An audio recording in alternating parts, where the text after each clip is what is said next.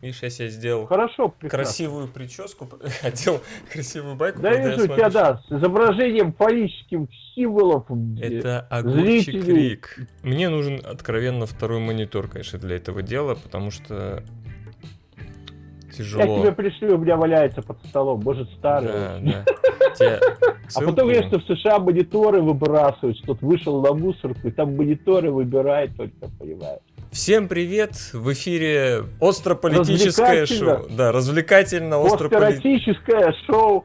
Альбертыч и М, Стефанычи клевещут. Вот выше меня это Стефаныч, ниже А него ниже Да, это Альбертыч, в общем-то, надеюсь, уже кое-кто нас, нас знает и пришли на второй выпуск, потому что им понравился первый.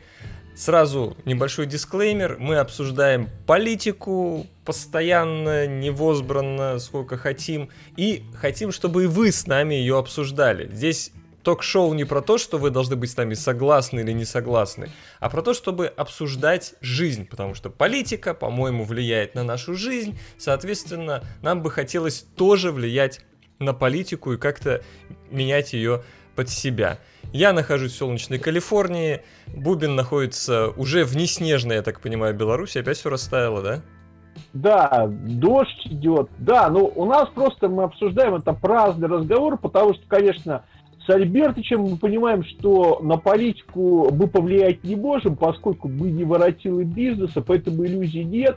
А, Поэтому клеветать мы можем сколько угодно на любые темы. А, Вот, никаких от этого последствий не будет особых.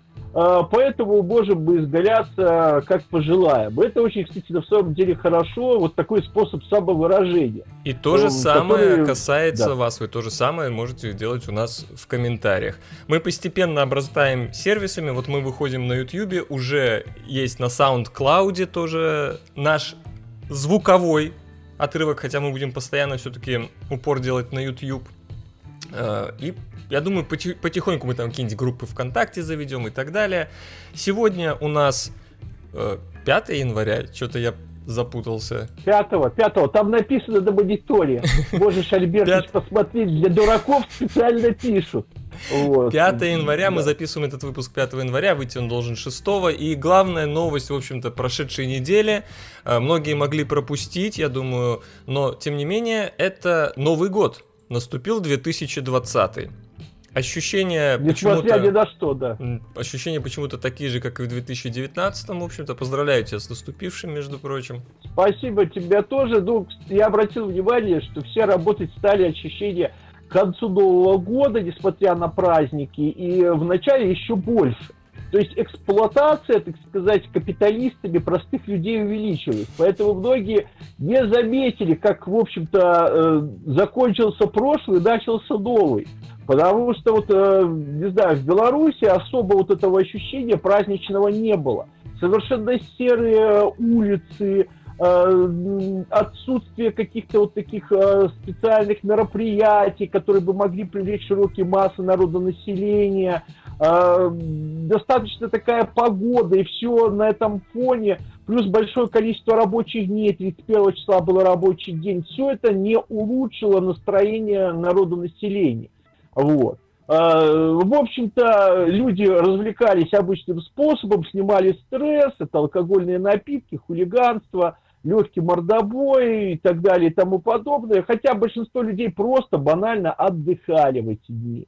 А Вот, кушали, смотрели телепередачи, Ну, кто в-. США Новый год вообще особо за праздник не считается. Тут все заканчивается в основном на Рождестве. То есть э, на Рождество даже больше выходных дают. Обычно даже народ может взять э, еще дополнительные выходные, чтобы устроить себе длинное вот это вот э, развлекалово. Ну, как развлекалово? Рождество это тут семейный праздник, то есть обычно семьями собираются, вручают подарки и так далее, и так далее. А Новый год это пати.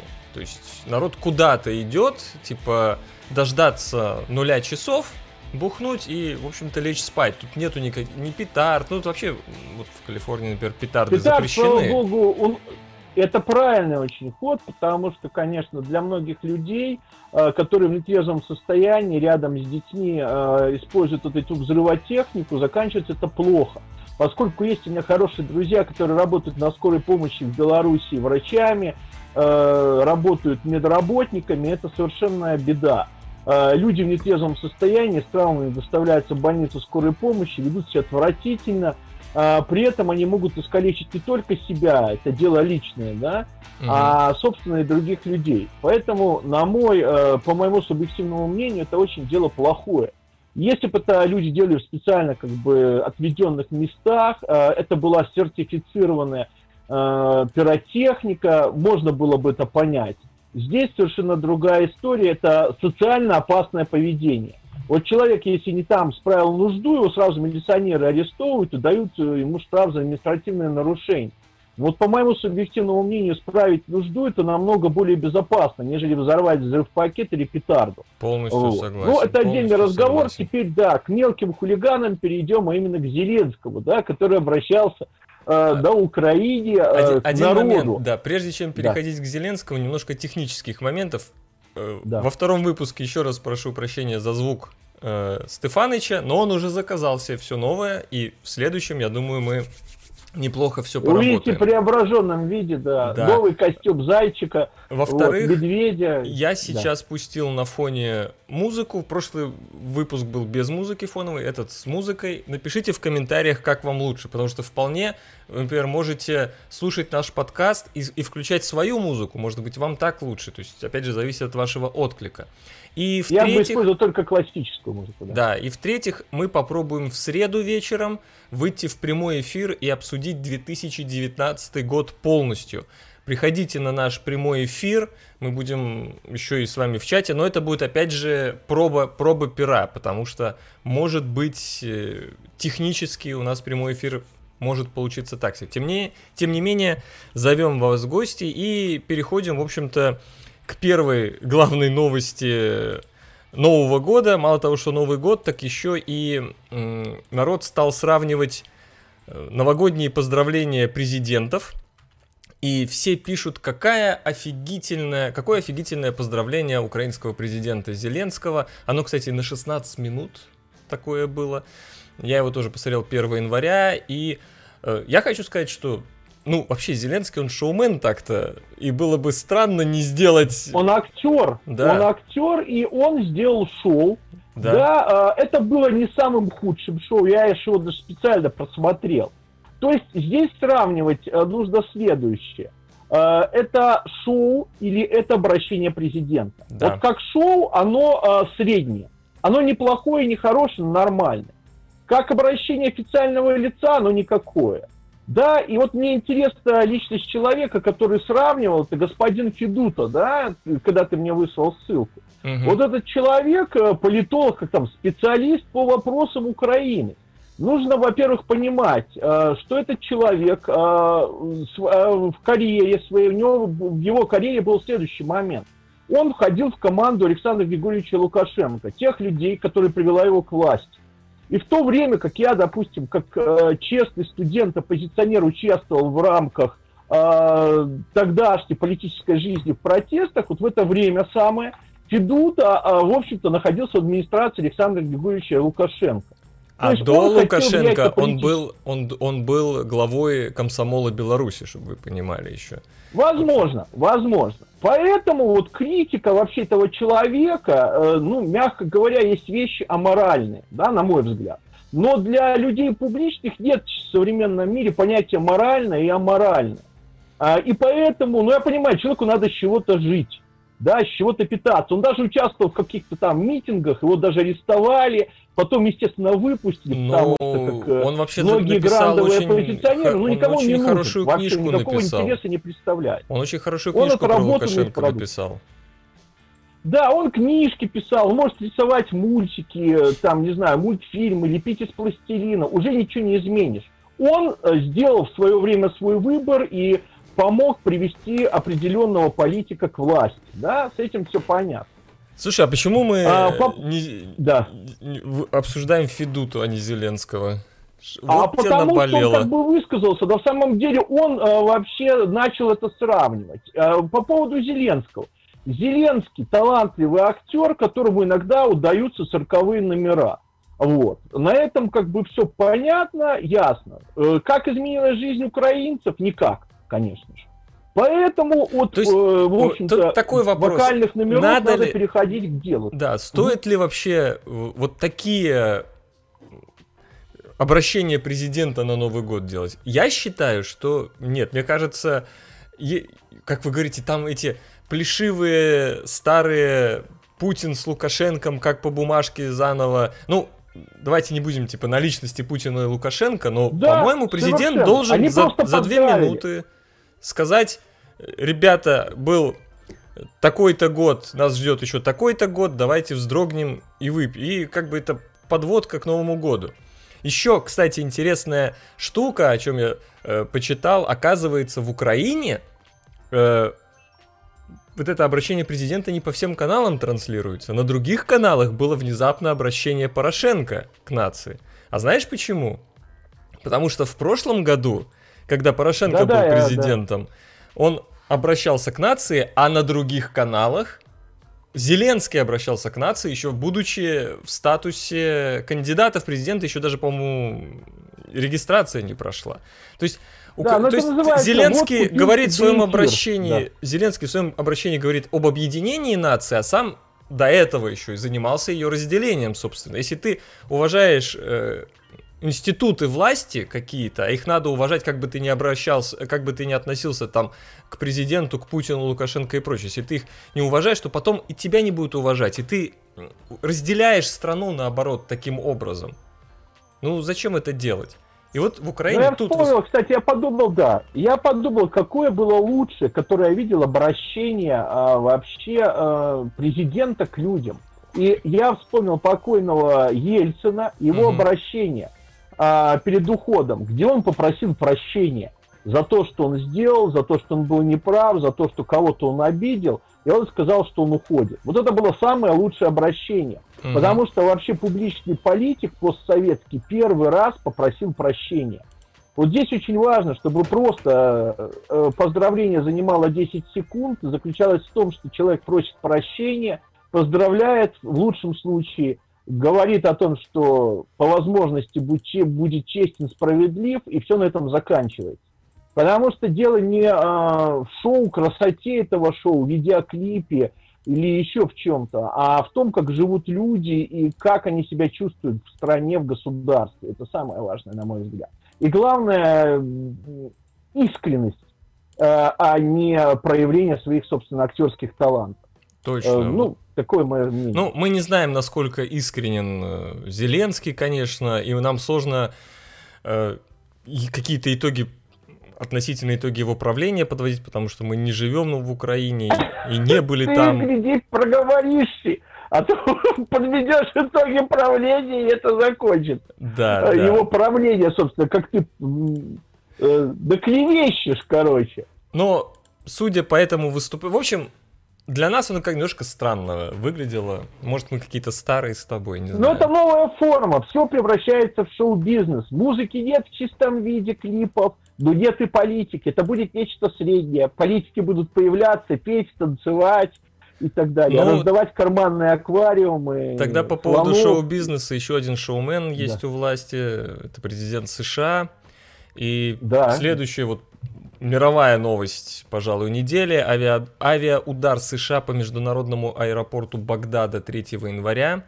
Э, причем э, он был проведен по конкретной э, приказу Дональда Трампа, причем он не обсуждался ни с Конгрессом, ни с Палатой представителей, потому что они на рождественских каникулах, и был произведен для убийства по мнению многих, второго человека в Иране, генерала Касема Сулеймани. Вот на фотографии он слева для вас. Э, Причем э, Иран сказал, что он отомстит, а США сказала, что этот удар был проведен не для разжигания войны, а наоборот для ее предотвращения.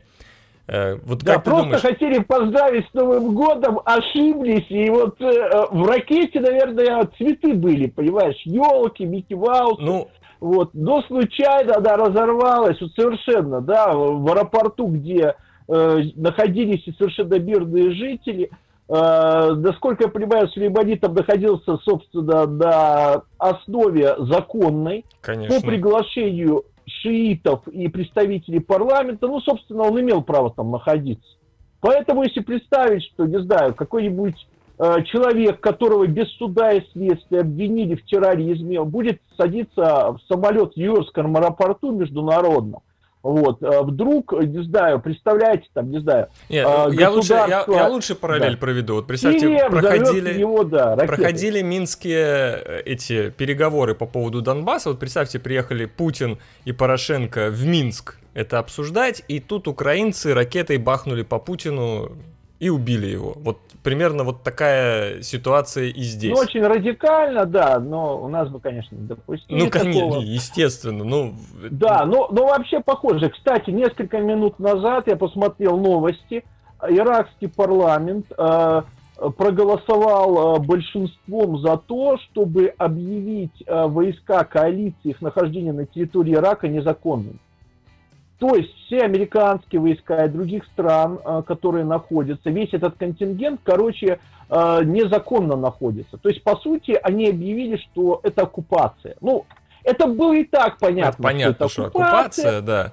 Но... Да, но они, они объявили, они проголосовали. Вот как бы ситуация в плане международного права, которая, на которой, конечно, всем наплевать, она вот изменилась вот буквально несколько минут назад. Сулеймани тело было уже перевезено в Иране, будут его похороны и так далее и тому подобное. Тут на самом деле э, история не только отношений вообще США и э, Ирана или э, вообще тут еще более сложная история, потому что тут есть интересы, конечно, Израиля, потому что Израилю совершенно не интересно усиление Ирана, который однозначно выступает против этого государства. Тут есть интересы очень спорные между, э, противоречия между шиитами, суннитами, вакхабитами и так далее. То есть не все спокойно среди мусульман, потому что совершенно понятно, суннитско-ваххабистские Эмираты, Саудовская Аравия, которые обладают невероятно большими средствами и при этом сейчас конфликтуют с Ираном, они э, жутко недовольны тем, что, в общем-то, э, Иран постоянно усиливает свои позиции Сирии, Ираке и так далее.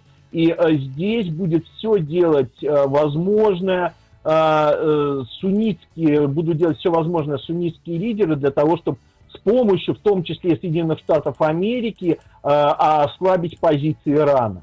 Тут очень много интересов переплетено. Да, и э, иранцы, да. Это пожалуйста. показатель, собственно, того, что Трамп не очень хороший политик в том плане, что он решает эту проблему очень радикальным способом. То есть, ну, блин, не эту проблему, точнее, он вот как бы Гордиев узел, а давайте мы убьем одного из лидеров Ирана. То есть просто вот кинем бомбу, причем еще и на территории другой страны, не согласовывая ни с кем абсолютно, даже внутри своей страны ни с кем не согласовывая. То есть он отдал приказ. Но это, это шоу-бизнес. Вот мы говорили, это шоу-бизнес, это шоу для Америки, во-первых, в первую очередь.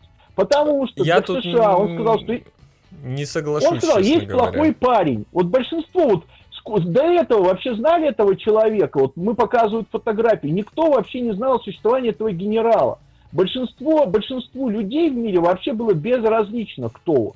Но э, э, Трамп сказал, был очень плохой парень, которого мы наказали, мы его убили. И я дал приказ, поэтому я крутой ковбой, да, с Запада, который пришел там и всех наказал, да, набил всем задницу. Вот да, на... именно, что здесь, как ты правильно говоришь, его никто не знал. Тут не хватает э, пиара, так сказать. Если э, Бен Ладен был раскрученной фигурой и его убийство принесло да. политические очки, то здесь, ну, то есть здесь в Америке тоже все задают вопрос, кто это, блин, нахера ты это сделал? Ну, не все, я не буду говорить, конечно, все, но вопрос серьезный, потому что это может привести действительно к большой войне. Одно дело посылать куда-то контингент э, воевать с плохим парнем Саддамом Хусейном, совершенно другое. Иран, Иран уже несколько раз утирал нос Америке. Это и вспомнить саму исламскую революцию, и, э, собственно, например, президент Джимми Картер на второй срок не избрался, потому что э, провалил вот эти, когда захватили в Тегеране американское посольство, и он, собственно, провалил переговоры и так далее, и так далее, Рейган пришел к власти. Но история, смотри, повторяется. Американское посольство, в общем-то, сожгли. Да, то есть почему, почему да? да, да, было нападение на американское посольство в Багдаде, вот сейчас уже, вот перед убийством Сулеймани, и типа некоторые считают, что это убийство как раз как бы месть за нападение на американское посольство в Багдаде. Ну, да, но это, знаешь, напоминает старый анекдот э, про Василия Ивановича и Петьку, когда Василий Иванович э, сказал, слушай, Петька, я вот научился карате, а Петька говорит, а что это такое? Он говорит, смотри, я зайду в комнату, ты меня резко ломом ударишь, вот, и я твой удар, собственно, отражу. Вот. Зашел, в общем-то, Петька в комнату, ой, Василий Иванович, Петька его ломом ударил, Василий Иванович через месяц просыпается в больнице, скрещивает вот так руки, говорит, кия. Понимаешь, а вот эта вот реакция с убийством Сулеймани, в общем, напоминает вот этот э, карате прием от Василия Ивановича. Знаешь, угу. э, в общем-то, он среагировал, но уже было поздно. Вот посольства уже нет. Кстати, отправили фактически тысячу спецназовцев американских э, позавчера в Ирак, и еще будут направлять, наверное, три тысячи. Угу. При том, что их уже направляют, обрати внимание, исходя из сегодняшнего постановления парламента иракского, Э, туда незаконно. Да, вот типа, давайте отправим, не знаю, в Голландию или, ну, не знаю, там, в Голландии она в НАТО входит, это как-то понятно. Не знаю, в какую-нибудь страну вот просто направим туда солдат, при том, что все это... Вот непонятно, где ООН, где вот международное право, о котором да, так много любят да. рассуждать э, многие политики Запада. Ну, Для меня это остается загадкой. В том-то ну, и дело, что Трамп с самого начала своего правления сказал, что он кладет и на международное право, и на НАТО, и на ООН, типа эти все организации, мы их, мы их спонсируем, а они Америке ничего не дают. Так что в этом плане он э, действует в ключе своего э, ну да, как своей сказал, политики. Так и действует, да.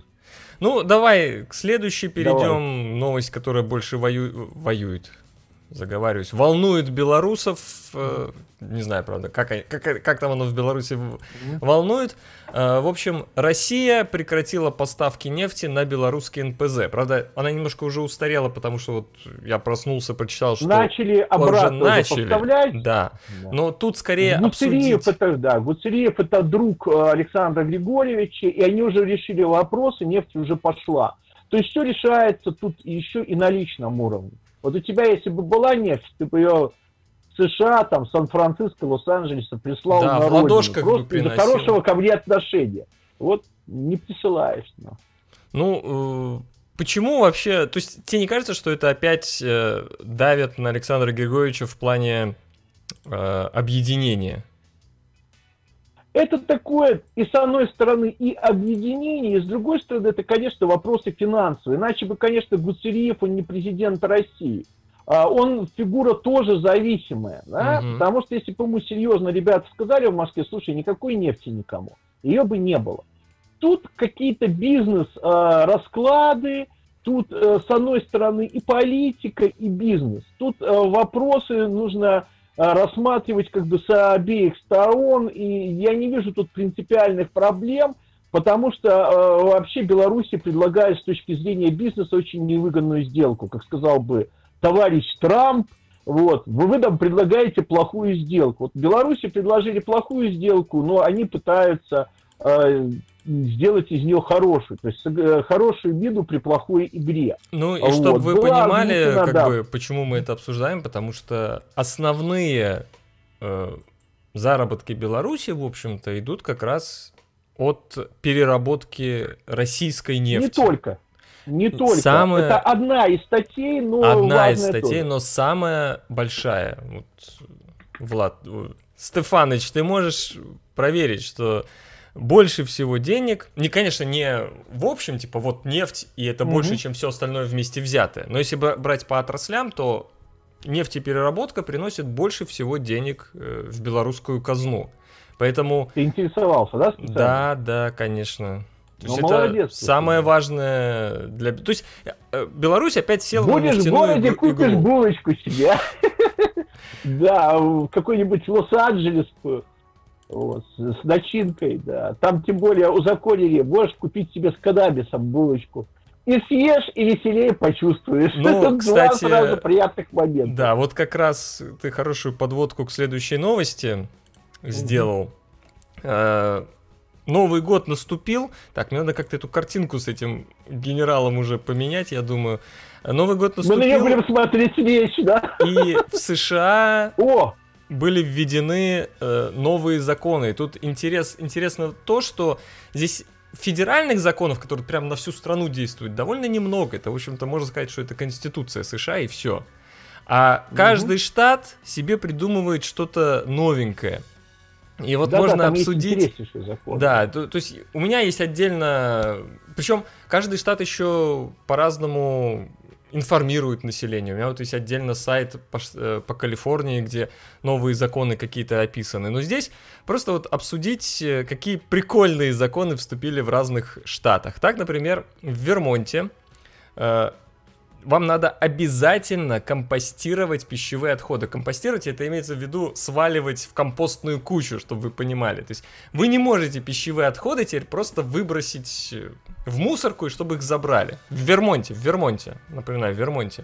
То есть все остатки пищи, кожура овощей, фруктов, яичная скорлупа, кофейная гуща, семена, вы должны либо использовать бытовые емкости для изготовления компоста, либо купить варочный котел Green Con какой-то, извините, если это реклама, для переработки пищевых отходов, которые потом могут скормить свиньям или других животных. А что если купить свинью или корову, вскармливать им, и они будут давать готовый компост, то есть в виде Пожалуйста, э, кала. пожалуйста. Либо только- есть вообще безотходно. Е- есть просто все, вот что вот купил, там, с огрызками, с косточками, и потом автоматически у тебя желудок будет все перерабатывать в компост. То есть, обрати внимание, то есть это безотходное производство. Вот. Только, видишь, э, тем более это органика, да, не органику выбрасывать еще можно, вот, а, в общем-то, есть безотходно, поэтому автоматически люди будут сами производить компост, либо домашних животных завести. Только надо проверить, где хороший. можно заводить домашних животных, еще что-нибудь там по законам. Да, В штате Да, Вашингтон кстати, я- отменяется дата истечения подарочных карт. То есть, если вы пользуетесь когда-нибудь подарочными картами, вы можете обратить, что на них всегда стоит «надо использовать до такого-то числа». Вот так, в да. штате Вашингтон теперь э, никакого срока действия нет. То есть, если вам подарили подарочную карту, через 20 лет вы можете пойти, если компания еще... А может, если она уже не работает, то заставят каких-нибудь потомков э, владельца этой компании еще выплачивать что-нибудь. Все, теперь без всяких ограничений. В Иллинойсе требуются специальные места для смены подгузников в туалетах. Ну вот опять э, типичное м, отличие штатов, потому что в Калифорнии это давным-давно такой закон действует, и даже Ну, в в туалетах... Скандинавии то же самое в Европе есть э, менять для детей столики, да, там подгузники. А В Беларуси в детских поликлиниках есть, допустим, столики. Ну вот То есть, в Иллинойсе ну, только сейчас этот закон ввели, и он будет с дв- с 1 января 2020 года наконец-то вы можете пойти в туалет и поменять ребенку подгузник. Слава богу, если кто-то А в мужских будут туалеты? во кстати, всех, только во всех, во всех, Во во всех туалетах это обязаны, да, потому что, ну, кстати, для примера в Калифорнии очень редко можно встретить разделение на мужской и женский туалет. И здесь э, тоже есть закон с какого-то года, Я что понял, доска и много дырок. И, в общем, это, знаете, как советский вариант. Кошмар, в Калифорнии никто не убирает туалеты. Да, да, вот Просто именно и- так. Почему, Леша, почему я и, в общем-то, боюсь ехать в Калифорнию? Потому что я толстый, большой, сяду, доска проломится вообще. Вот, там делаю форму содержания, понимаешь? Я не хочу туда ехать, потому что общий туалет, и там творятся просто невероятные вещи. Там, помнишь, там в Калифорнии арестовали Джорджа Майкла в туалете, за, там мужчины пристают к мужчинам, короче, женщины к женщинам. Вот, вместо того, чтобы в туалете заниматься обычными вещами, там малая, большая потребность справлять, люди там занимаются всякими безобразиями. Вот. В Нью-Джерси, Да, кстати, всп- да. В Нью-Джерси Вспомнился, объявили... да, парк Ю- Южный парк э, про туалеты, когда там вот рассуждает главный герой Южного парка, мультипликационного фильма, про то, собственно, к- про туалеты, когда он требует, чтобы сделали для какого-то там вообще четвертого пола туалет отдельный, А все потому, что ему вообще комфортно сидеть и одному спокойно какать, чтобы никто не мешал, да. Э, то есть человек придумывает какие-то вещи, а вообще причина очень простая. Ему не нравится, что кто-то ходит, может стучать, дергать за ручку, хочется сидеть спокойно и вообще плевать на всех. Угу. Вот, то есть хочется спокойствия, понимаешь, хочется одиночества, автономизма невероятно. Ну, в этом плане вот возвращаясь к моей байке, Огурч... да. Огурчик Рик, недавно был, была серия Рика и Морти, мультсериала, поэтому... И mm как, там, где Рик себе создал на отдельной планете отдельный туалет вообще, чтобы только он мог им пользоваться. И на этом фоне происходит действие серии, потому что он обнаружил, что какой-то кто-то пользуется его туалетом тоже. То есть это важная проблема современного общества, чтобы только ты мог воспользоваться. И ну, никто другой. Да, давай перейдем от туалета Я послед, последнюю еще новость только. Последний закон. В Нью-Джерси да. объявили вне закона справки о зарплате. То есть вас не может э, кто-либо требовать от вас э, рассказать, сколько вы зарабатываете. Это важно, по-моему. Э, ну, в Америке это важно, потому что там спрашивают это и при ренте жилья, и при взятии кредитов и так далее, и так далее. А, здесь вообще довольно серьезно относится к тому, чтобы вашу информацию э, раскрывать. В Калифорнии, например, работодатель не может не спрашивать ни о вашем э, не о вашей расе, не о вашем поле, не о вашем возрасте, не сколько у вас детей. То есть все должно идти только на профессиональной основе. То есть интересуются только вашими профессиональными навыками. Все остальное, ну, да, особенно, но я думаю, и пол все-таки многие расы и пол могут догадываться. Ну да, да. По внешним, но молчать.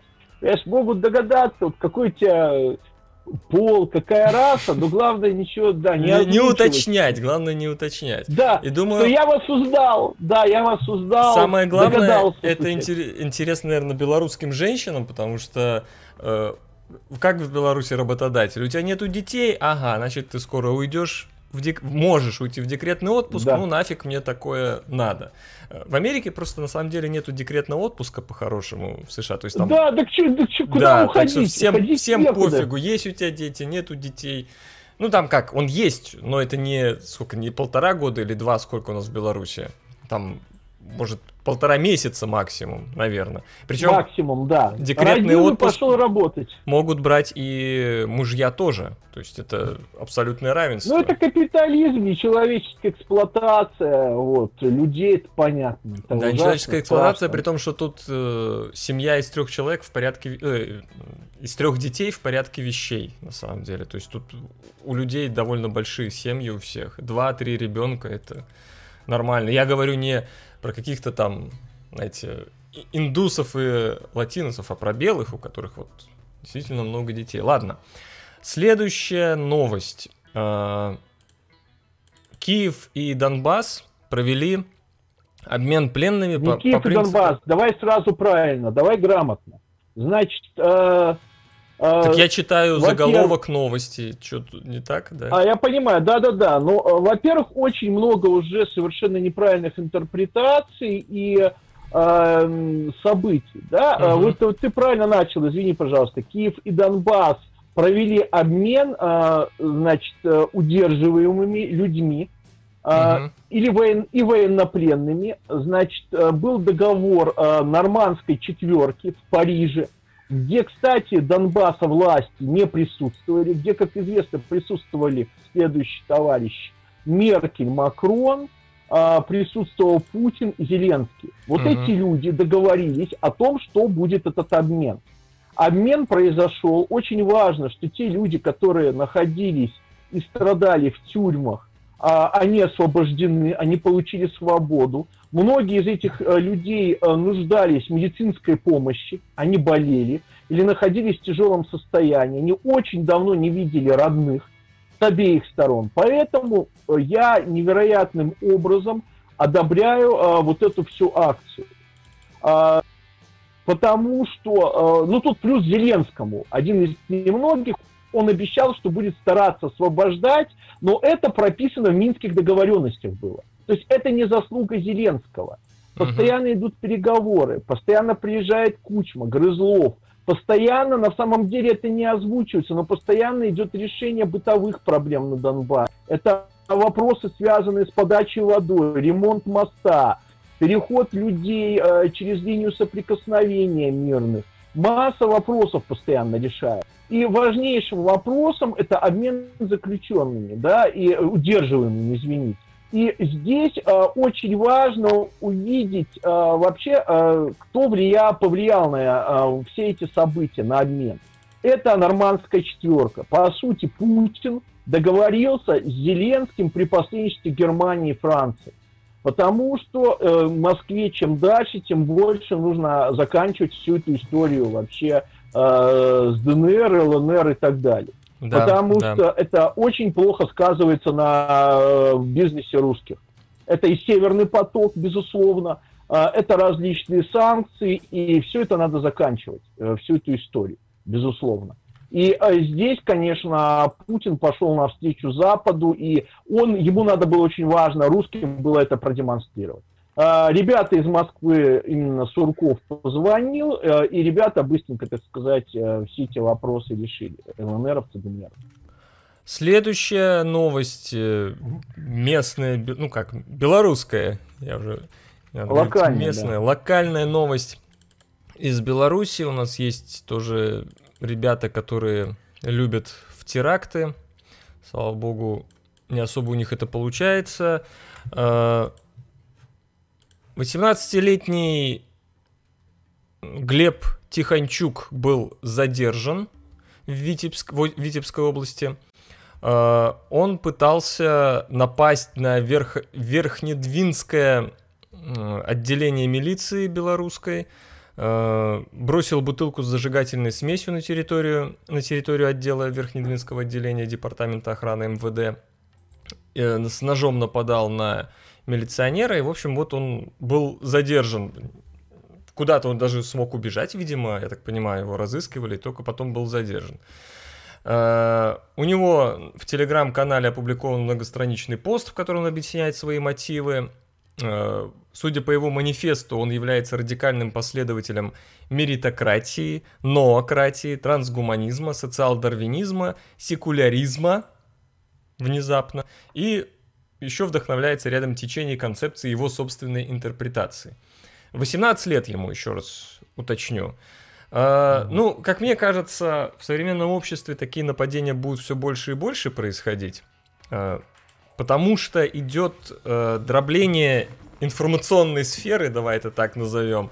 И если раньше вот мы с Владом, например, э, хотя мы из разных поколений, или, нет, мы, наверное, из разных поколений, у нас разница 10 лет, э, да. но, тем не менее, что он, что я э, росли в одной информационной оболочке, и все, что, все, что нам сообщалось, в принципе, мы не могли ее для себя как-то выбирать, что ли. То есть мы, конечно, вот нам там нравилась электронная музыка, мы старались больше о ней узнать, но вот общая вот эта информация, общее, что происходит в мире, оно шло, я не скажу из одного источника, но оно было более-менее одинаково. Сейчас молодые люди больше время проводят в интернете, нету какого-то, ты не можешь зайти на один сайт, он для всех одинаковый, и там узнать одно и то же. Даже ваши ленты в Фейсбуке, в всех социальных сетях, они разные. И из-за этого, как мне кажется, сейчас у людей э, просто сегментировано э, вот представление о мире, что ли, как-то вот как-то так. И это приводит к тому, что вот этот, например, мы не знаем, конечно, его мотивы, но он себе представляет, что вот это хорошо, не пересекаясь абсолютно с другими людьми, не, не могя, как это по-русски, сложить единую такую какую-то общую картину мира и не понимая, что есть люди, которые не просто им не нравятся его взгляды, но они вообще абсолютно противоположно ему могут э, думать о мире, и это тоже хорошо. То есть вот, вот такая какая-то абсолютная оторванность да. людей я, друг да. от друга. Да, Леша, я вот хочу сказать, что этот человек, э, во-первых, ну вот рядом твоя, твое изображение его, ну, во-первых, вы очень внешне похожи.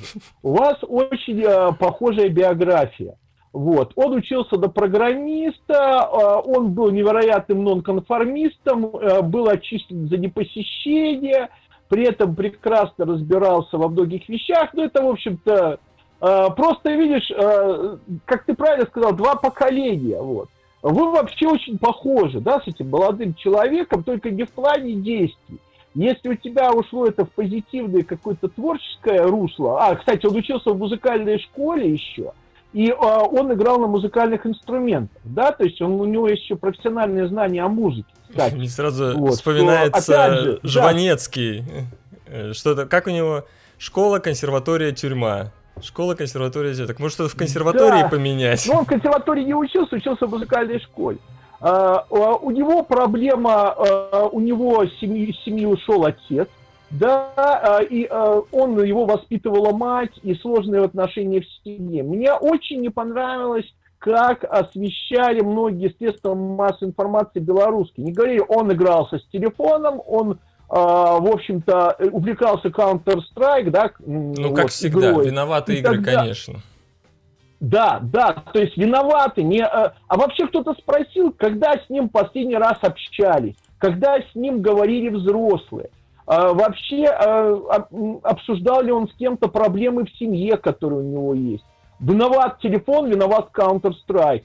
Да, виноваты эти игры. Конечно, виноваты вот эти очкастые пацаны, которые рассказывают об играх, проповедуют их, ну, вот типа тебя, да, да, ты, да. которые вот ведут эти блоги. В общем-то, практически я ему молодежь. вручил э, да. бутылку с зажигательной смесью, послал посылкой. Да, в, ну, в таком, да, в переносном значении. То есть вместо того, чтобы э, посмотреть, какая система образования, в которой молодой человек не может реализовать свои креативные возможности, что многие дети живут в очень тяжелом психологическом состоянии, с ними никто не работает, не обращает внимания, ставят во главу угла компьютеры, компьютер. Это как советское время, когда писали, молодой человек э, совершил преступление, он слушал подрывные э, страшные э, песни групп ACDC и Металлика. И CDC и Металлика слушают миллионы, сотни миллионов людей слушали. И большинство из них совершенно нормальные люди, да, они никого не убивают. Здесь та же история. Миллионы, сотни миллионов. Ты знаешь лучше, сколько людей играет этот Counter-Strike сколько людей, э, в общем-то, используют гаджеты, но они не бросаются э, и не совершают терактов, не бросаются на других людей. И вот это вот проблема, да, решать не личные проблемы каждого, не изменять систему образования, не делать ее более комфортной для молодых людей, даже если они не вкладываются в обычную систему взглядов взрослых людей – не пытаться к ним прислушаться, вести с ними диалог, а все свести только к компьютерным играм, это обычный советский подход. Мы это уже проходили, вред джаза, вред панк-рока, хэви-метал, ну, чего я угодно. тебе скажу, что Кроме это не... А, работы реально с Это не только в бывшем Советском Союзе, это, это такая расхожая тема и в странах Запада, и в США, в которых частенько происходят э, всякие события в школах, когда чего, ну, так как свободная покупка оружия, школьники где-то добывают себе дробовик, идут в школу и, конечно же, э, в первую очередь начинают обвинять э, компьютерные игры во всех этих событиях.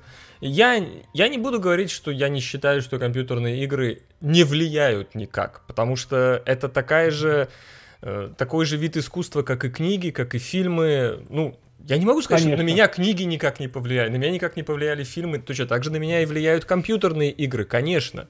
Как, но ни одна, я не знаю ни одной компьютерной игры, которая говорит, вот у него, у нее такой посыл, ты решаешь все свои проблемы, когда ты идешь убивать людей.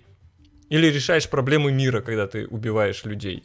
Ну, нету таких просто, вот это только может э, сумасшедший создать, а для создания компьютерной игры требуется намного больше усилий, чем написать книгу. Вон был сумасшедший, который Майнкампф написал. И она до сих пор влияет на людей. И ее запретили действительно во многих странах, но люди ее читают. Давайте, давайте Покуп... с этим разбираться. Да, есть которые покупают даже, да. Ну, интересно. Так что, ну, такая сложная тема, но я, я просто вот боюсь, что такие нападения во многих странах будут все больше и больше происходить. Ну, я буду надеяться, здесь важно, чтобы взрослые люди, братья, сестры, э, мамы, папы общались с детьми, интересовались, чем они живут. Просто пытались с ними разговаривать хотя бы. Это уже будет плюсом и э, возможность, возможно, шансом, но чтобы не совершались подобные вещи больше. Давайте а, перейдем к следующему, да, наверное. к следующей новости. Не знаю, почему-то для меня она одна из самых, ну, положительных, что ли. Потому что она вообще действительно никак на нашу жизнь не влияет. Вот в том самом э, виде, который просто, вот знаете, как их нравы, что ли. В общем, Нидерланды официально называ... больше не будут называться Голландией. Нидерланды официально отказались от названия Голландия. С начала 2020 года в рамках ребрендинга страна отказалась от использования слова Голландия в качестве названия страны. И теперь вы обязаны как угодно только Нидерланды. Если вы хотели назвать... Ну, кстати, почему она, в общем-то, Голландией называлась? Потому что э, это, ну, Нидерланды разбиты на области, как вот у нас есть там Витебская область, Гомельская область, в России губернии, по-моему, да, или тоже области, я уже не помню. Так и в Голландии есть э, Зеландия, например, есть. Вот есть Новая Зеландия, а просто Зеландия — это область в Голландии. В Нидерландах, боже, сейчас меня найдут голландские шпионы и заставить штраф платить. Да, и уничтожит, Гол... да. Так вот, Голландия — это самая развитая область была в Нидерландах. Ну, она и есть, наверное, сейчас, в которой находится Роттердам, Амстердам, Гаага, да, Гаага тоже в, в Голландии. И как-то вот было принято, что начиная с 19 века все как-то Нидерланды по самой развитой области называли Голландией. Вообще Нидерланды, если в переводе, то это просто нижние земли. Тоже немножко странное название. И с течением времени, видимо, надоело Нидерландам, что постоянно вот эти путаница происходит, и теперь официально только Нидерланды. Вот как, Стефаныч, ты будешь скучать по Голландии или те Нидерланды норм? Знаешь, я а, в свое время, у меня было целое турне а, с, одной из моим, э, с, одном, с одним из моих проектов и моим сольным выступлением. Я объехал всю Голландию, там, по-моему, 5 или 6 выступлений было в разных городах. Это одна из самых чудесных стран, которые произвели на меня самое большое впечатление. Это невероятно талантливые, трудолюбивые люди. Это, наверное, одно из тех государств, где человек действительно может обрести самость и э, попытаться э, реализовать свои возможности. А почему Нижняя Земля? Там очень высоко море, ты знаешь, все как бы находится ниже уровня моря. А, это невероятно рациональное ведение сельского хозяйства, экономики. Это умение зарабатывать своим интеллектом. А, я вообще э, скучаю по Голландии, я обязательно туда еще вернусь, и не только как а, электронный исполнитель, музыкант. Э, я просто хочу еще раз пообщаться с теми прекрасными людьми, которые там проживают. Э, я понимаю, кстати, почему на Петра Первого, допустим, произвело впечатление Голландия, и он пытался постоянно в Петербурге везде воссоздать эту атмосферу. Э, этого государства. Это невероятная интересная страна, э, где э, творчески активный человек себя чувствует достаточно комфортно, где многие люди работают не потому, что их заставляют или им надо работать, а потому что они получают от работы удовольствие. Название мне не важно. Главное, что эта страна осталась, что существует голландская нация. Кстати, язык там достаточно молодой, достаточно недавно появились там правила написания, и они очень иронизируют и шутят, что иногда сравнивают с немецким языком голландский. А, это люди, которые в основном к многим вещам очень здорово и правильно, рационально подходят. Поэтому, как бы это ни называлось, э, я люблю эту страну. Ну, думаю, я еще вернуться. приведу пару да. примеров э, смены mm-hmm. названий стран. То есть это Нидерланды не первые. Так, например, Э, Персия в свое время стала требовать, чтобы ее называли Иран. Э, Верхняя Вольта в свое время стала требовать, чтобы ее называли Буркина-Фасо. Кстати, Буркина Фасо. Э, при... Интересно, что Буркина Фасо это собрание и название из двух языков э, племен, которые живут в этой африканской стране. То есть Буркина это с одного языка перевод, Фасо с другого, и переводится как э, страна достойных людей. Хорошее название, кстати, придумали. Да. Э, жить это лучше, конечно, не помогло, чтобы стали жи- люди жить лучше, но зато страна достойных людей. Э, Кот Дюар в свое время назывался «Берег слоновой кости», у нас, в нашем языке, и в каждом языке он просто переводился, берег слоновой кости. В итоге власти потребовали, чтобы страны от всего мирового сообщества, чтобы просто на французском языке кот дивар, то есть берег слоновой кости, так и переводится. И он так и звучит на всех языках. Так что Нидерланды не первые, я думаю, не последние. Когда-нибудь Беларусь начала всех требовать, чтобы она была Беларус везде, а не Белорашен, наверное. Может, вообще какой-нибудь... Уже требуют, и постепенно уже процесс идет. Э, Не быстро, но медленно, но верно присутствует это уже.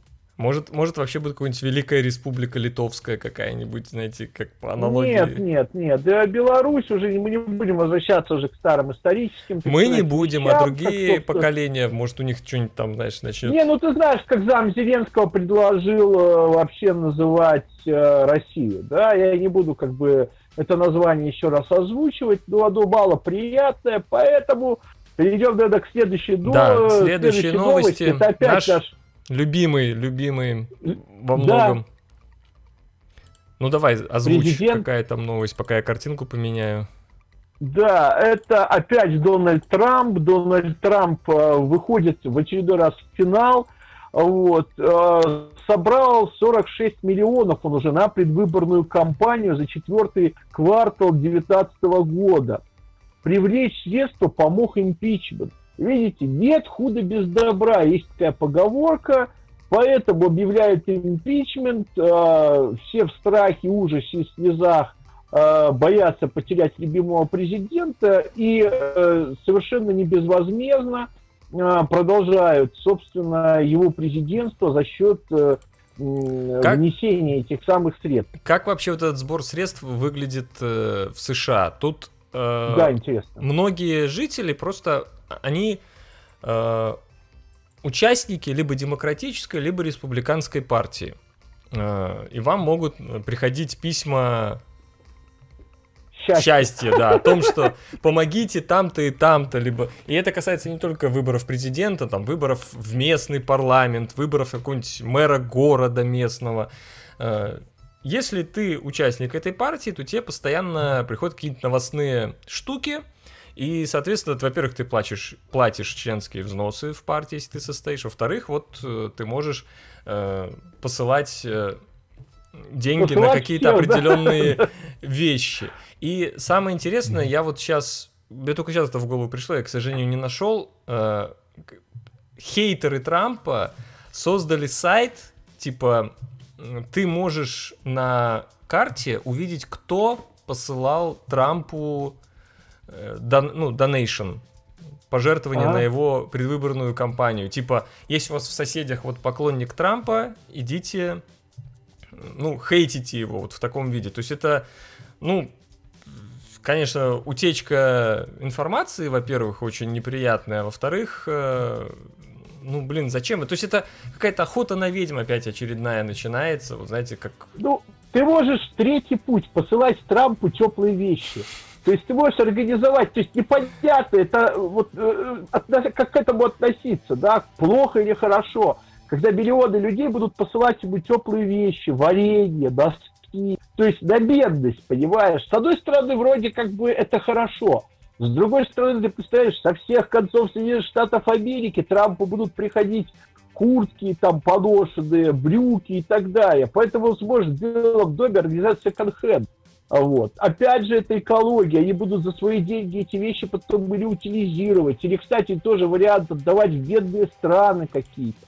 То есть вот это движение вещи для Трампа, понимаешь, вот оно такое очень нейтральное, но в то же время будет э, выражать отношение к политике реальное. То, что не надо, отсылаем политикам, вот, и ненужных политиков всех тоже, да, которые мешают жить, собственно.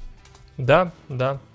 Ну и уже собрано 102 миллиона для Трампа. То есть вот то, что мы говорили, это, за первый, за последний, то есть вот перед Новым годом, что было собрано во время импичмента. А так вообще уже собрано 102 миллиона на пере, перевыборы Трампа, и это больше даже, чем собрал когда-то Барак Обама на свою перевыборную Сбирали, кампанию. Видишь, электричкам досбирали американским. Пустили, видишь, подайте ресторан, э, в общем-то, да, Трампа.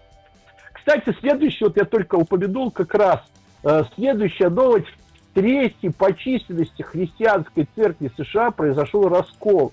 Традиционалисты отказываются признавать однополые браки.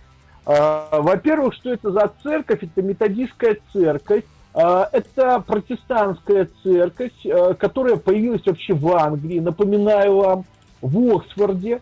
А, идея была этой церкви следующая. Это скромность, скромный образ жизни и помощь самым беднейшим слоям. Основатели этой церкви проповедовали в очень бедных кварталах для рабочих. Плюс э, интересно, что они проповедовали не в храмах. Был там такой, если не ошибаюсь, фамилия Гринфилд. Э, это один из основателей церкви. Всегда он меня привлекал тем, что он выступал на свежем воздухе. У него были очень хорошие ораторские способности. Он выходил и обращался к людям, говорил о Боге, говорил об образе жизни и вообще очень в общем-то, выступал с невероятным запалом, чем привлекал к себе широкие массы народа населения английского. А, англиканская церковь не приняла это направление, поэтому очень много методистов со временем эмигрировал в Соединенные Штаты Америки, где, в общем-то, появилась очень большая методистская община. Они проповедуют э, э, скромный образ жизни, э, конечно же, э, в общем-то, следование Евангелию, евангельским таким принципам, а, и а, не обязательно в их, в общем-то, церкви наличие священника можно исповедоваться друг другу.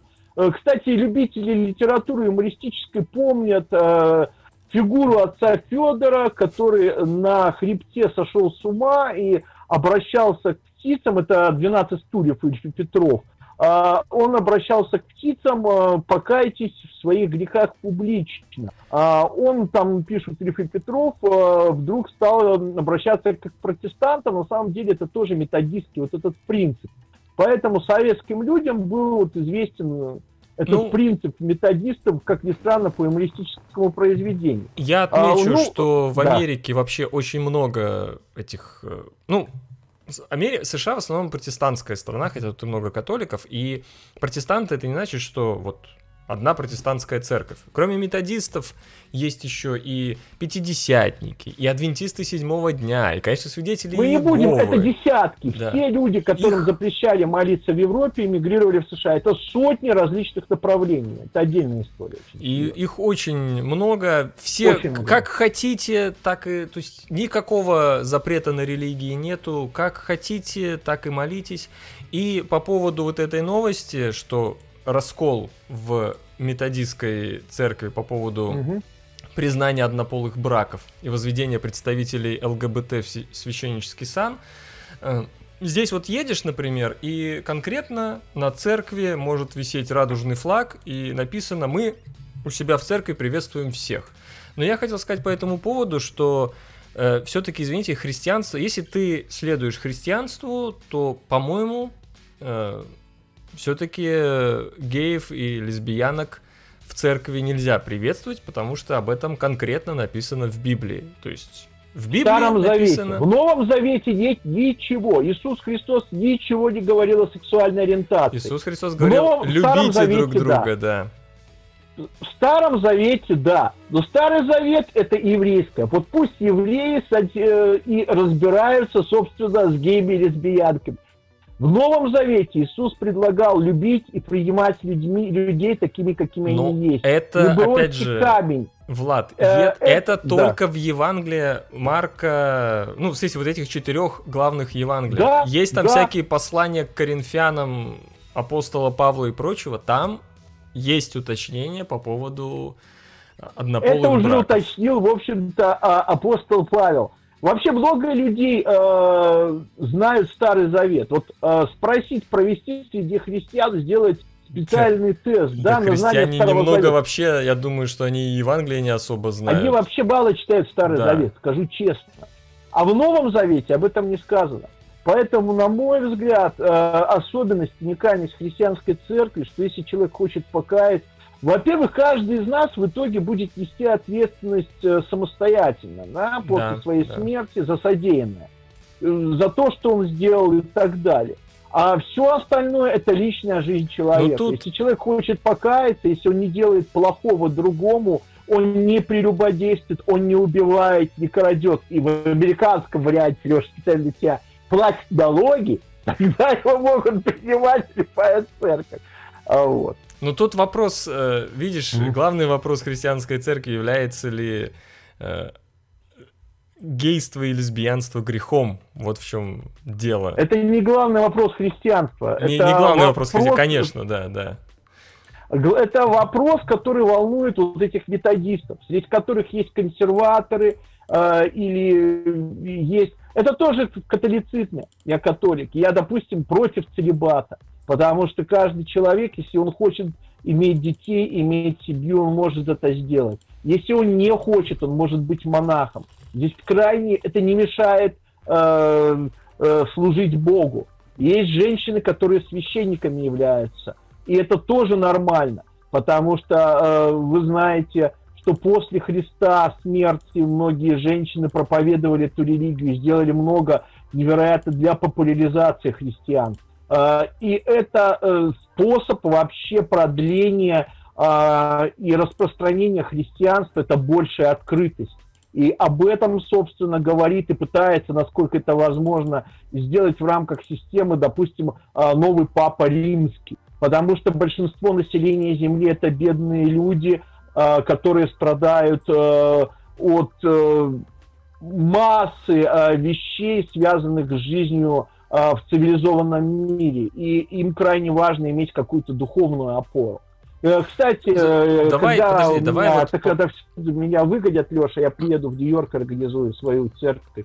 По вот, поводу, и, ну, кстати, я думаю, я думаю, у тебя это неплохо получится, и она будет доброй, Спасибо. и я вступлю Прекрасно. тогда в да, нее. договорились, будешь первым апологетом. По поводу духовной опоры. По поводу духовной опоры, одна из таких духовных опор в Беларуси Николай Гастелло, э, герой Второй мировой войны, который по официальной как это, историографии, лучше так скажем, совершил подвиг, э, врезался на горячем самолете в э, колонну, колонну фашистской техники, Нет. которая шла из Молодечно в Минск. Э, так как я жил в Заславле долгое время, я постоянно проезжали этот э, монумент, установленный на месте подвига Гастелла. Это недалеко, ну точнее как, он в Родошковичах конкретно, в Родошковичах, кто знает. Угу.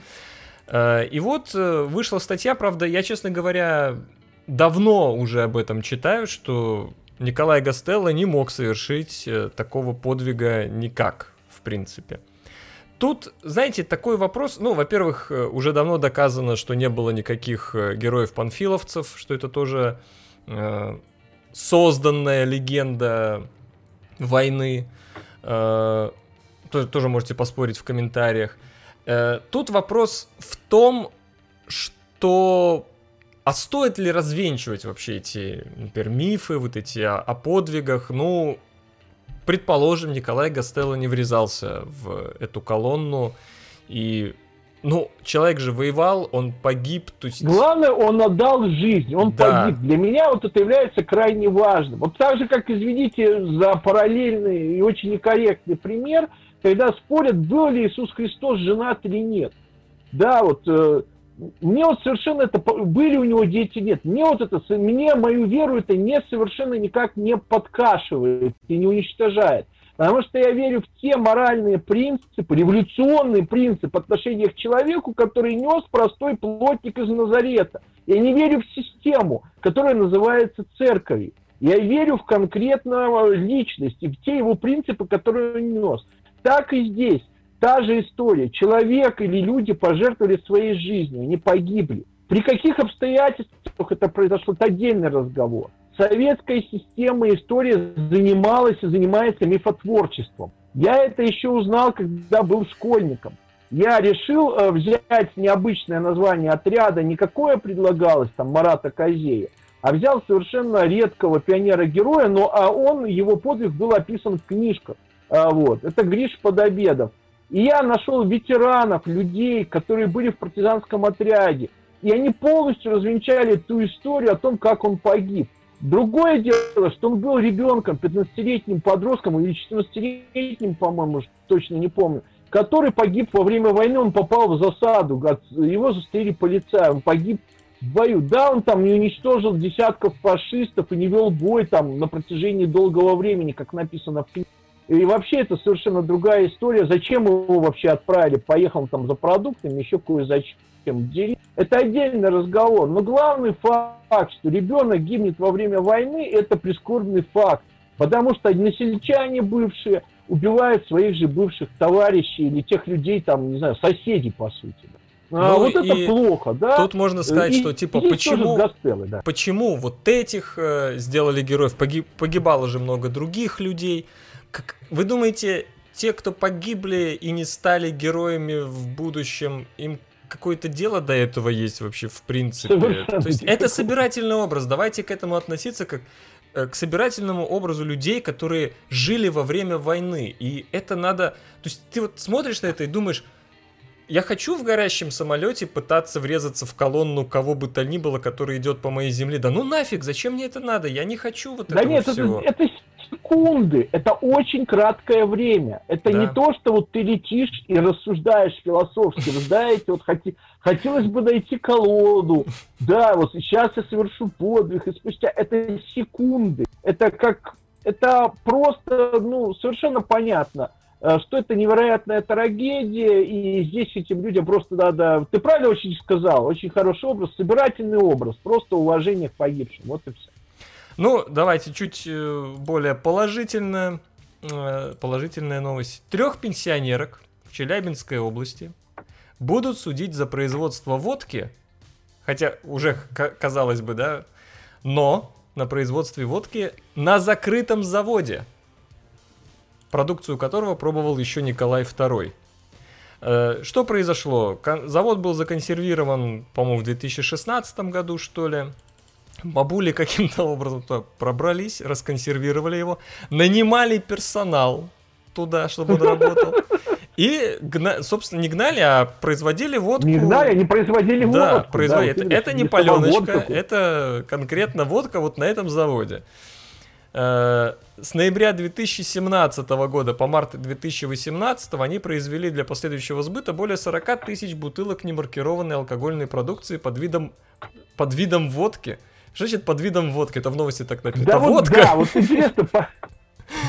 Общей стоимостью более 7 миллионов рублей, причинив правообладателю ущерб в сумме около 540 тысяч рублей. Ну, конечно, много вопросов. Э, вы же понимаете, что нельзя просто прийти на завод и начать... Вам, вам надо э, логистическую цепочку создать, то есть Конечно. получать тару, распространять по магазинам. Вам надо нанять работников, действительно. Э, и это еще все это в течение четырех месяцев, и что завод никто не проверял, что он законсервированный там стоит, никакого сторожа там, то есть вообще я не понимаю, что происходит. Э, конечно, конечно, понятно, что это хищение. Потому что вы используете чужое, чужое Чужие мощности производства. Да, но три пенсионерки, вместо того, чтобы гнать самогон у себя дома, нашли завод. Такой, Ильинична, там, там завод бесхозный стоит, пойдем пойдем водку поделаем. Такой, хорошо, Кузьминишна, и пошли делать. Я просто, ну как, как это вообще происходит? Как я, это? мне кажется, так, смотри, многие президенты, премьер-министры, когда приходили к власти, говорили, мы запустим заводы. Вот. Пенсионерки ждали, пока их запустят. Но смотри, заводы не запустили. Вот. Поэтому пенсионеры не дождались и пошли и запустили заводы сами. Понимаешь? Угу. А ты представляешь, в США есть вот в Детройт э, пенсионеры направят и запустят детройтские заводы. Машины вот. производить. Они будут Да, и вдруг приедут, а там незаконно на детройтских заводах производят машины. Причем, знаешь, такие модели 50-х, 60-х годов, такие ретро. Угу. Вот. И все это незаконно. Обрати внимание, что это запустили пенсионеры. То есть это своего рода, эти пенсионерки, это новое движение. Запустим заводы заново, сделаем заводы великими, понимаешь? Угу. Это все Трамповщина, это все это очень интересно. Поэтому за таких пенсионеров только можно выпить, понимаешь? Ну, Потому что они по... запустят в итоге все заводы. Не, да, просто по-моему, как те самые правообладатели, вместо того, чтобы, ну, как мне кажется, с моим нахождением, опять же, в США, вместо того, чтобы пенсионеров судить, надо было к ним прийти и сказать, ну, вообще-то это наше, да, все оборудование, давайте так, у вас тут что-то вот работает, а, вы себе оставляете такой-то процент с этого и продолжаете работать дальше. То есть как завод был закрыт из-за нерентабельности. Пришли люди, которые Но... на нем зарабатывают что-то. да. да. Ну, это, конечно, там можно посмотреть, рентабельно или нет. Почему не договориться? Почему не... Блин. Ну, видно, видно, не договорились. Видимо, и, да. Испугались, пенсионерки доехали до вообще власти да, вообще государственные власти, да, каких-то других владельцев, они испугались. Так закончилось. Да, следующая, кстати, у нас тоже посвящена э, пьянству новость или каким-то похожим событиям. Э, да. вот. Это прямой эфир белорусской журналистки. Вот. Э, как работник радио и телевидения скажу, что э, неоднократно я и другие мои товарищи совершенно честно э, выходили в эфир в нетрезвом состоянии. Это совершенно нормально. Кто работал на телевидении, радио, другое дело, всегда надо знать норму. Да? Но норма иногда, особенно под праздники, она может скрываться. Да? То есть человек может с этой нормы соскальзывать. Главное не в том, это ни для кого не новость, что есть люди, которые в эфире могут не напиваться, но выпивать перед эфиром. Ну, тут важный момент следующий, что она говорила в это время о здоровом образе жизни. Она очень классные э, горные, горные лыжи, говнолыжи да. назвала. И, извини, я тебя перебью, я просто скажу, да. что вот сейчас вы видите это тот самый репортаж из ТВ. Э, я его включаю без звука, но есть запинание. Да, вы, вы можете найти просто этот репортаж, посмотреть. Э, как она рассказывала о новости. Но я тут э, хочу все-таки поспорить со Стефанычем. Мне что-то не кажется, что она была пьяной.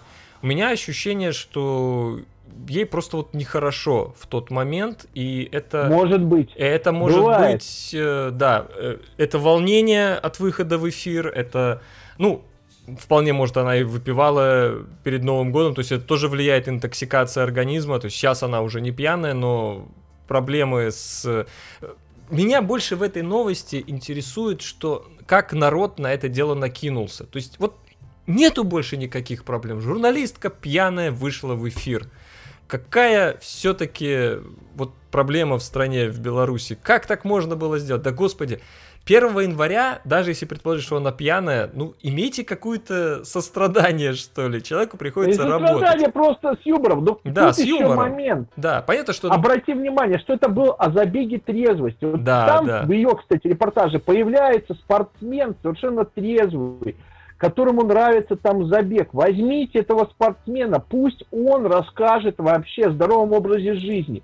Зачем перед Новым годом заставлять человека делать какие-то непонятные, никому не нужные репортажи, э, совершенно такие заорганизованные, не, несущие действительно какого-то информационного зерна, которые только обозначены какой-то там желанием прогнуться э, перед политикой здорового образа жизни и так далее. Зачем это надо? Вот Мне... нашли бы человека, который бы пусть не профессионально, но честно рассказал, что ему не нравится пить, и вот он ведет такой здоровый образ жизни.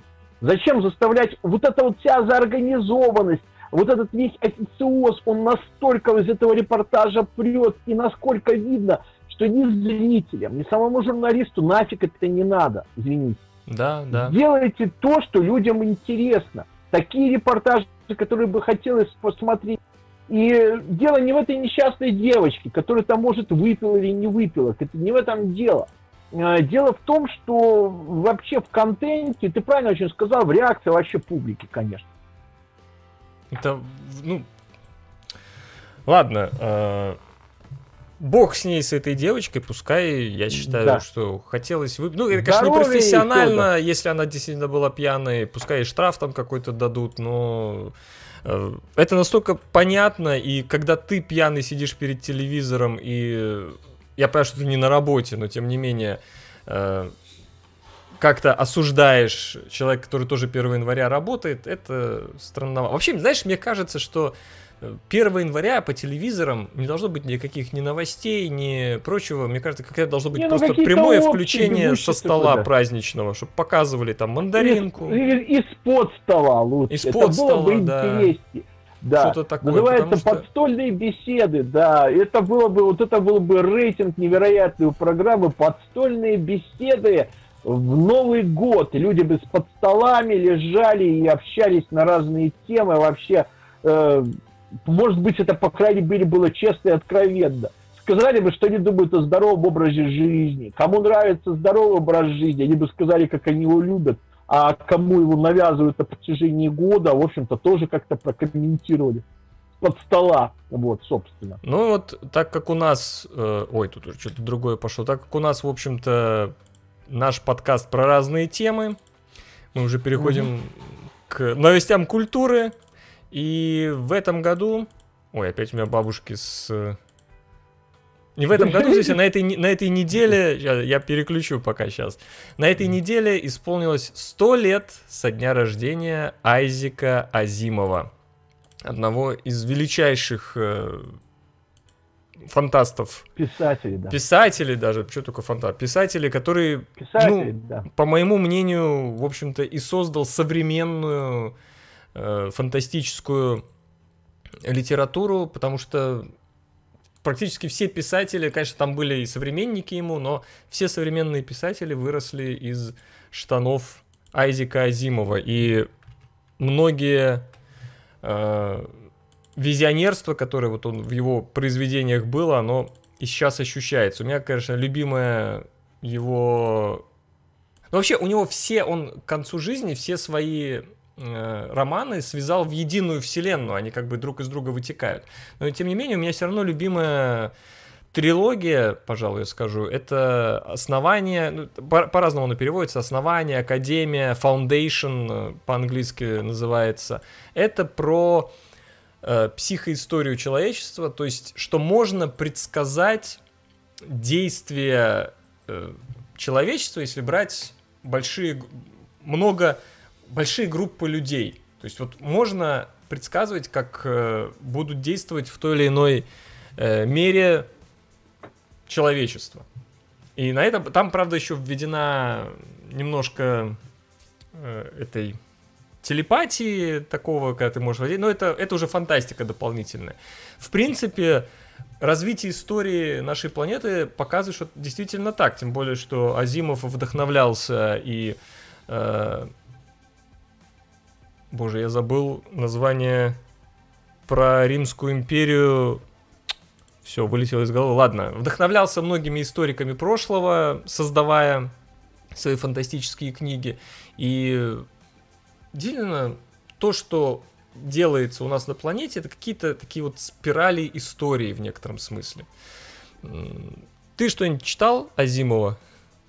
Да, я читал я роботы, читал, конечно же, Академию. А тут вопрос в чем, что я вдруг подумал, что можно сказать, когда такая дата. Но помимо того, что он родился а, в Смоленской области, а тогда в Смоленской области часть, там очень много белорусов этнических проживает, и то, что с территории бывшего Советского Союза, это еще раз говорит о том, что, возможно, если бы было меньше иммиграции с этой территории и оттока людей – то невероятным образом бы это сказалось и на истории, на развитии территорий постсоветских и вообще на развитии общества.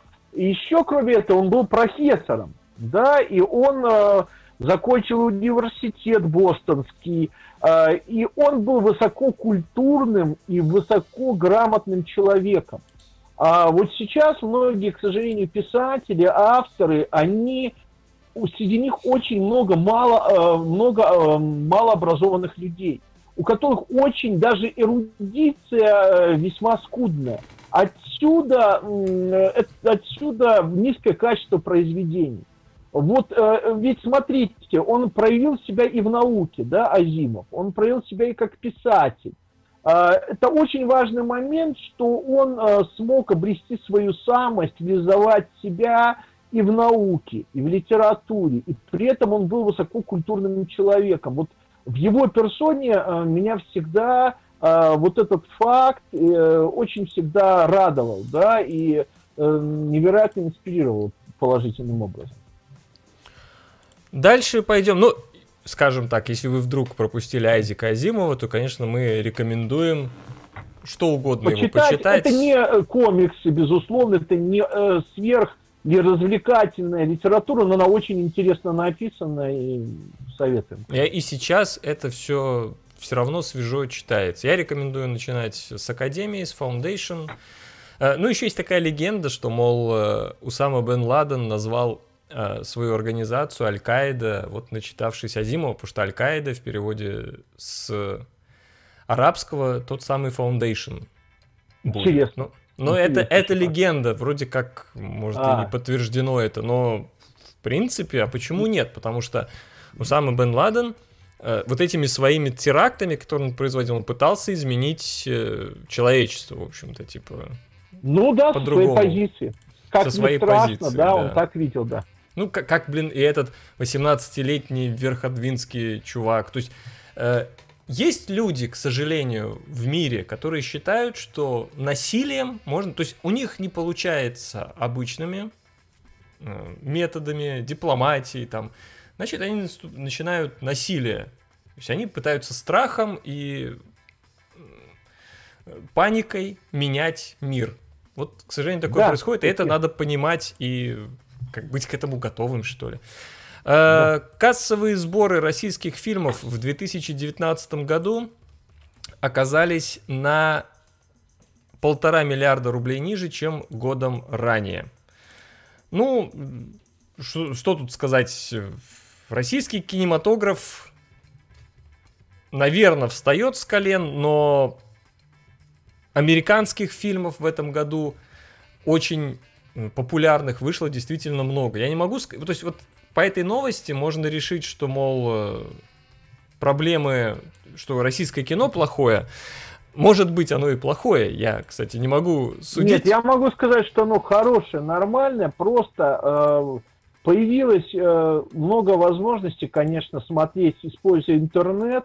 Здесь, насколько я понимаю, учтены, э, в общем-то, сборы в кинотеатрах. Вот. А, плюс а, реклама.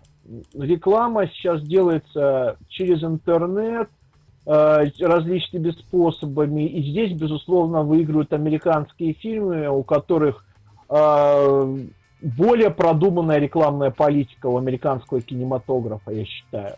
Ну... И э, здесь весь рынок, конечно, контролируется в большей степени американскими корпорациями, Поэтому, безусловно, американские различные блокбастеры будут выигрывать больше и больше. Я а, тут э, не совсем соглашусь, потому что мне кажется, что современный поход в кинотеатр, именно в кинотеатр, это больше не на сценарий и актерскую игру поход, а на аудиовизуальное развлечение. Аудиовизуальное, то есть когда там звук вокруг, яркая картинка, а то, что ты сказал, э, смотреть дома, то есть э, со стриминговых сервисов всяких, это вот про сценарий и про актерскую игру. Пока российские фильмы не дотягивают до аудиовизуала, то есть это не то попкорновое развлечение, которое хочется человеку посмотреть, придя в... То есть то, что ты не можешь получить дома. То есть зачем мне идти там, условно говоря, на какую-то иронию судьбы в кинотеатр. Ну, это я так для примера ну, говорю. к примеру, да. Да, потому что он и на... Тем более, что сейчас те, экраны телевизоров большие уже продаются, то есть 65 дюймов купить вообще не проблема, а это практически как, ну не экран кинотеатра, когда ты сидишь от него на расстоянии 3 метра, он все твое поле зрения занимает. И зачем идти в кинотеатр на фильм, который тебе не даст развлекухи, как, какой ты хочешь?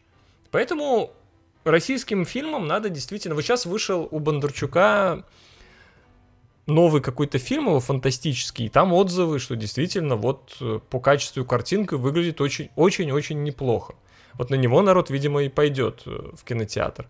А так, э, голливудские фильмы, диснеевские, например, аж 8 фильмов, если я ничего не путаю, заработали больше миллиарда долларов.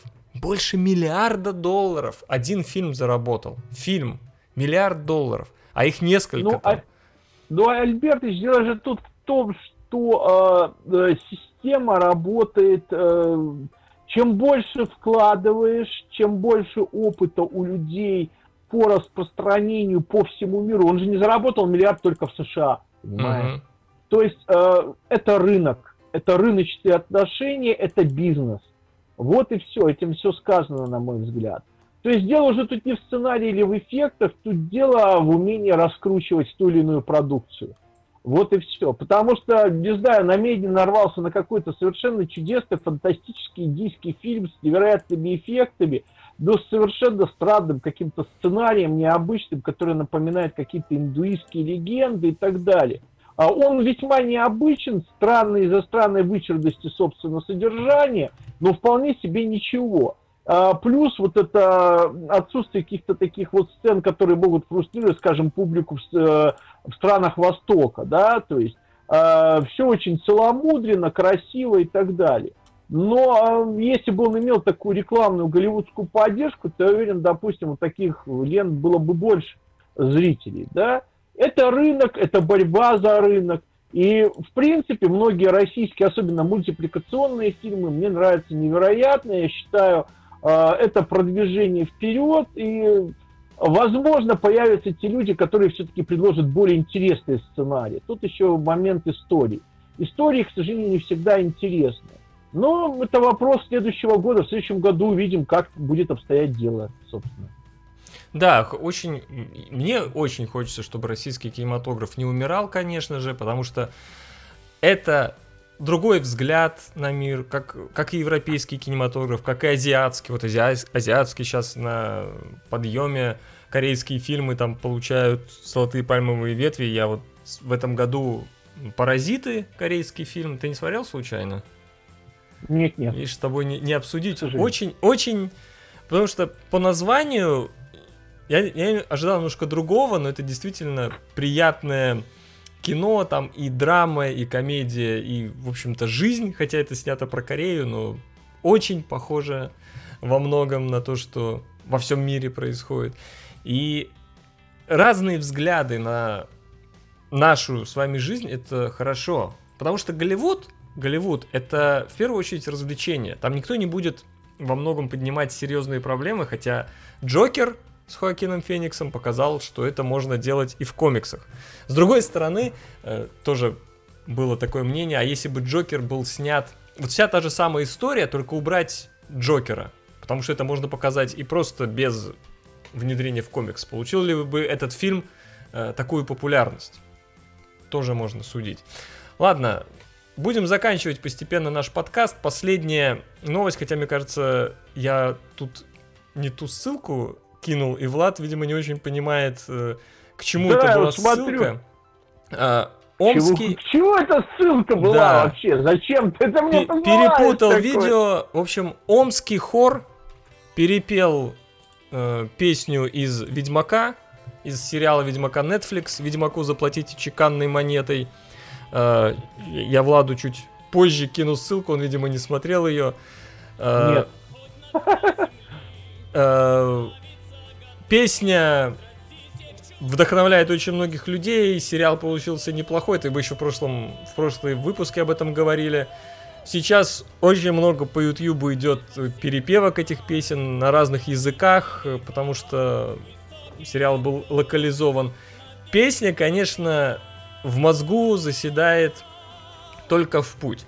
Тут единственное, я хотел а, обсудить, что в переводе идет «Ведьмаку заплатите чеканной монетой», а в английской версии было «Toss a coin to your, to your witcher», то есть бросьте монету Ведьмаку, ну как бы «toss» это даже, ну вот как бы, знаете, там, ну киньте, киньте монету, вот как-то так. И, и никакого упоминания чеканной монеты не было. И в российском интернете, естественно, пошел срач о том, что вот вы смотрите в переводе, зачем это делать, надо обязательно в оригинале смотреть. Как вам хочется, так и смотрите. Еще раз э, Согласен. повторяю этот тезис. И, в общем-то, под вот омский хор будем заканчивать потихоньку наш выпуск. Опять мы на, три недели, на полтора часа, хотя мы постоянно хотим это делать в течение часа. Но мы будем стараться сдерживаться. Да, все ди- более динамично, что ли, делать и так далее. Итак, еще раз напоминаю, в среду, это какое число вообще, ребята, у нас среда? Восьмое. 8 января вечером приходите на прямой эфир. Во сколько мы начнем? В 7 вечера, да? Во сколько это? Да, да, давай всем. В 7 вечера по московскому, минскому времени приходите на прямой эфир. Мы с вами посмотрим э, что происходило в 2019 году. Обсудим все это дело с вами. Надеюсь, в чате будет прямой эфир. Это все-таки лучше, ну, как мне кажется, это более интерактивно, чем делать записи. В комментариях прошу вас опять написать ваши впечатления о том, что вы слышали, видели, что нам стоит поправить, э, чего поменьше, чего побольше. Э, ждем ваших отзывов. И, кстати, хочу раз уж такое дело, я совсем забыл, я хотел поблагодарить тех людей, которые написали большие отзывы, большие комментарии к первому нашему выпуску. Вы нам действительно помогли тем, что вы развернуто ответили, а именно Мак Артур, э, Darkness Inside, Magist Loyal и ну, а, и так Максим. Шарков. Да, спасибо, что, что писали. Спасибо, действительно, было интересно. Огромное спасибо. Хорошего вам дня, вечера и вообще, главное, настроения в будущем году, здоровья, счастья вам и вашим семьям. Всего хорошего, пока. Всем пока, до среды.